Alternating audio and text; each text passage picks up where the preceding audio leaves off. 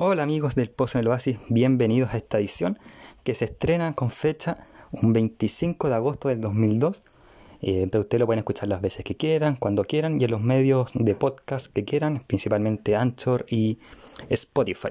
Hoy vamos a hablar de una serie de superhéroes, pero no de Marvel como es la tradición del Pozo en el Oasis, porque DC también tiene buenas producciones y sobre todo en las series. Entonces, vamos a hablar de una serie que terminé hace poco, que es la que da el inicio a la Arrowverse, eh, que son ocho temporadas, y como dije, a mí me gustó por lo menos las cuatro o cinco primeras temporadas de ocho.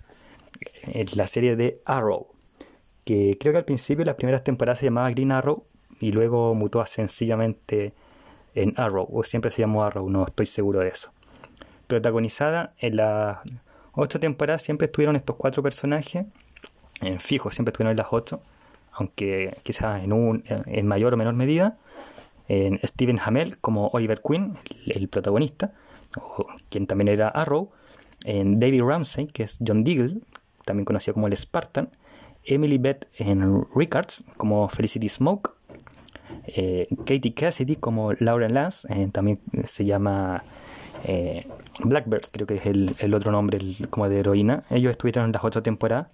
William Holland como Tia Queen, Paul Blackthorne como Quentin Lance, Colton Hayes como Roy Harper, que estuvieron también varias temporadas, y después ya más o menos, bueno, también otro personaje importante que estuvo en la otra temporada, aunque de manera intermitente, John Barrowan como Malcolm Merley, Audrey Mary Anderson como Lila Myers, eh, y esos estuvieron como secundarios y protagonistas ya como en la mitad de las temporadas. Podemos agregar a Rick González como René Ramírez, en Echo Column como Curtis Holt y Julian Har Harkavy como Dina Drake, que fueron ya después protagonistas, pero mm, ya como protagonistas y personajes que, aparecieron en todos los capítulos, pero ya desde la temporada más o menos 3, 4 en adelante. Eh, ¿De qué se trata Arrow? Bueno, la primera temporada, que para mí lejos es la mejor, ese, es un eh, de Oliver Queen, que está mucho tiempo atrapado en una isla, más o menos perdida, después de naufragar su barco con su padre, y cuando vuelve a, la ciudad, Star City, eh, empieza a vengarse de una lista de su padre de empresarios corruptos que han hecho de la ciudad algo malo, algo una, mafia, en la cual se han olvidado del, pueblo, por decirlo así, de los pobres, eh, y Oliver, como Arrow, y vigilante desquiciado los mata. Mata a estos empresarios millonarios o a, estas, o estas pequeñas o estas grandes mafias que podríamos decir de cuello y corbata. Eh, y después ya en esta segunda en esta misma primera temporada se enfrenta al primer villano que es Marco Merlin, que era el más corrupto de todos, pero que su propósito más que nada era destruir la ciudad, sobre todo los, los barrios pobres, para hacerlo como una gran mafia. Las otras temporadas tienen la misma tónica de Oliver Queen como el vigilante que detiene a estos villanos, estos mafiosos, algunos más con poderes más sobrenaturales que otros, por, porque es la tónica de, de los cómics de DC y de Marvel, pero siempre como más como este concepto de street hero o héroe de, la calle, pero ahora con el principio, a diferencia de las otras de la primera temporada, este principio que se mantiene en las otras siete de eh, no matar de que no, mata a, sus enemigos por malo que sea. Y empieza también en las otras temporadas esto un poco más de, los lazos de familia y la importancia de, los lazos de sangre.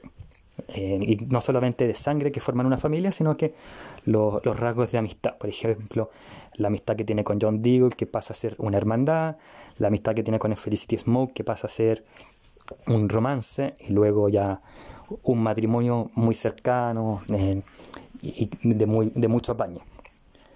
Eh, hubieron varios enemigos, estaba un brujo, estuvo ahí estuvo Slade Wilson también, que después se convierte en un héroe, este último, Marco Merlin, que es un héroe, un villano, un héroe, un villano, y que al final después es el padre real de su hermana tía, que también es una superheroína, y que además tiene una descendencia mística. Es una buena serie de acción, siempre hay acción, muchas explosiones, es muy entretenida.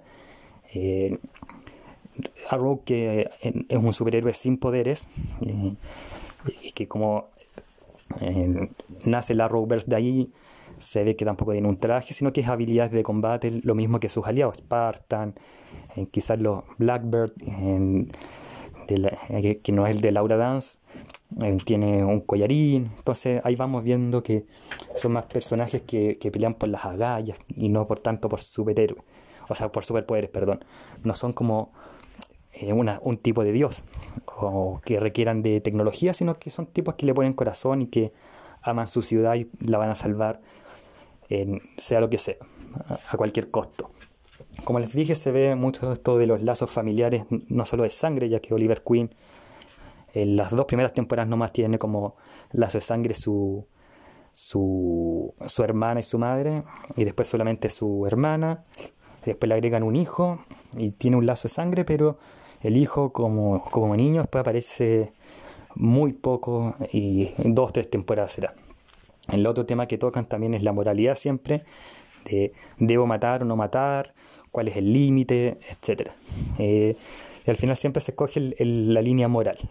Eh, como les dije, son ocho temporadas, pero yo diría que las mejores son las cuatro o cinco primeras y las cuatro últimas, las tres últimas, son más que nada un copy-paste. Más o menos, como les dije al principio, habían tres personajes que se añaden al equipo después pero siempre en las últimas temporadas siempre es la misma tónica, perdón. De eh, son parte de la familia de Arrow o no lo son. Y siempre es como lo mismo. Eh, digo insistiéndole a Oliver que, que, no son solamente amigos, que son hermanos. Es como un copy-paste todas las temporadas después, las tres últimas, las cuatro últimas. Sobre todo las últimas, que son en 10 capítulos, que tiene este crossover de toda la serie, eh, que es Crisis en Terra Infinita, donde muere el personaje de Oliver Queen. Quizás un poco la más distinta porque es la más breve en capítulo, porque no tocan el tema de la familia tanto, o sea, lo tocan más que otros, pero, pero de, así en el copy-paste que les dije que tenía las últimas temporadas, pero igual lo tocan más que muy exagerado para ser 10 capítulos, considerando que los otros, las otras 7 temporadas eran 20, 22 capítulos, en este eran 10 y lo tocan en todos los capítulos por lo menos de los 40 minutos, 35 minutos.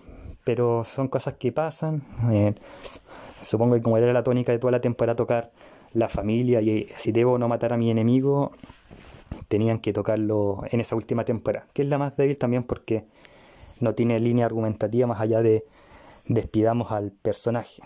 Eh, eso podría decir de Arrow, es una gran serie, sobre todo las cuatro o cinco primeras temporadas, las últimas cuatro o tres, porque eran ocho, ahí hacen las matemáticas, son bastante copy-paste. No son malas, no son mal actuadas, las escenas de acción son bastante geniales, pero la trama es un copy-paste de las anteriores, entonces se nota un, el desperfecto en ese sentido y de repente era como, eh, veía la temporada 6 y era como, bueno, vi este mismo argumento en la temporada 3, entonces eh, se notaba un poco como el alargue del chicle.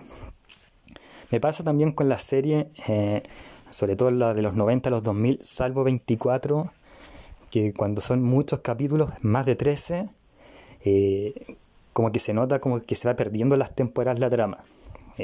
algo que no pasó en las tres primeras temporadas de Arrow, pero luego también pasa, como que más de 20 capítulos, o sea, perdón, más de 13, 15 capítulos, se nota como que se empieza a perder un poco el sentido de los capítulos.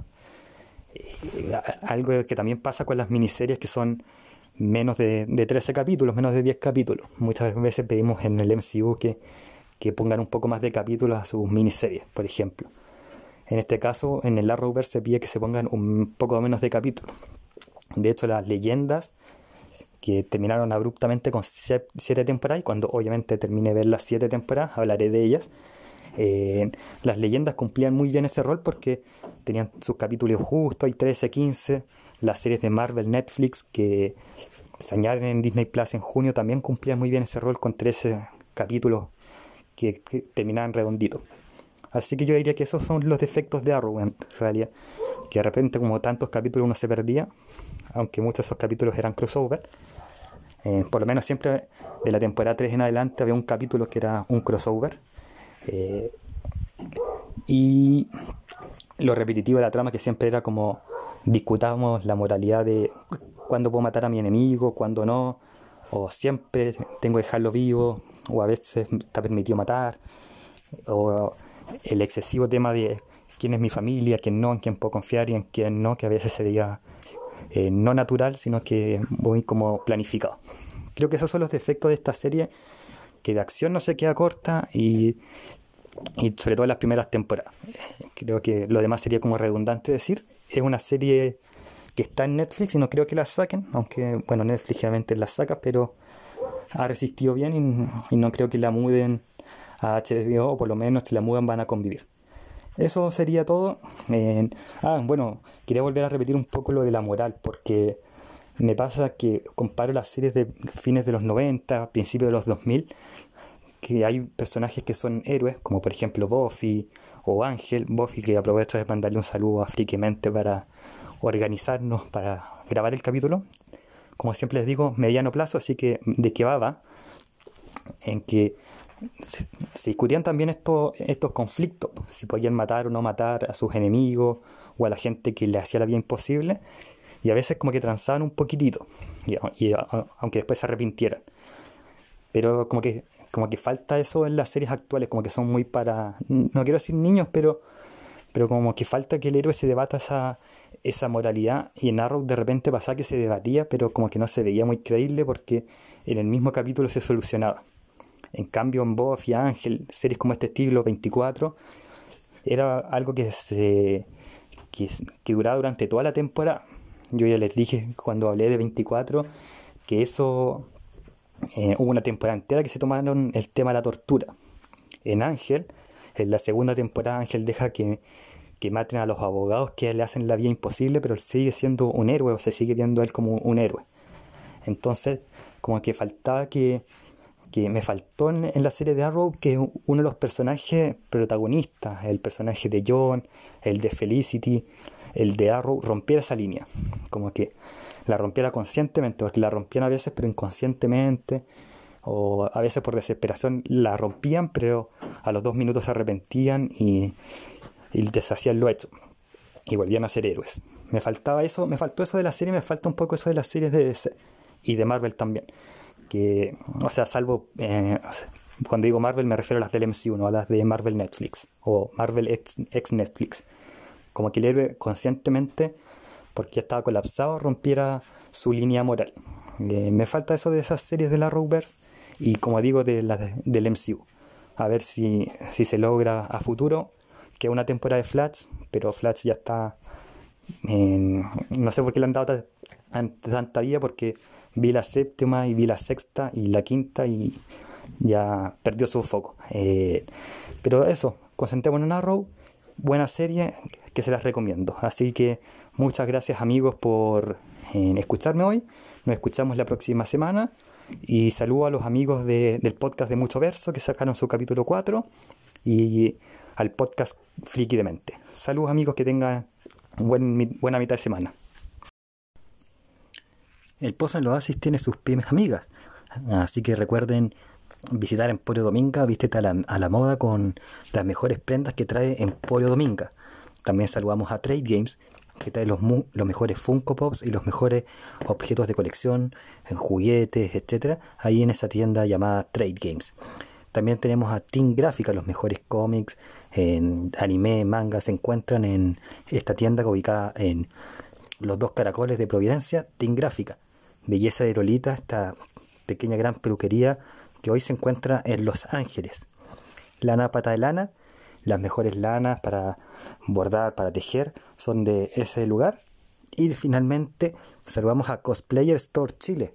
Ahí adquieran sus accesorios, sus prendas para si quieren para ver y si quieren introducirse en el mundo del cosplay. Ahí están las pymes que el Pozo en el Oasis felizmente auspicia porque son nuestras pymes amigas.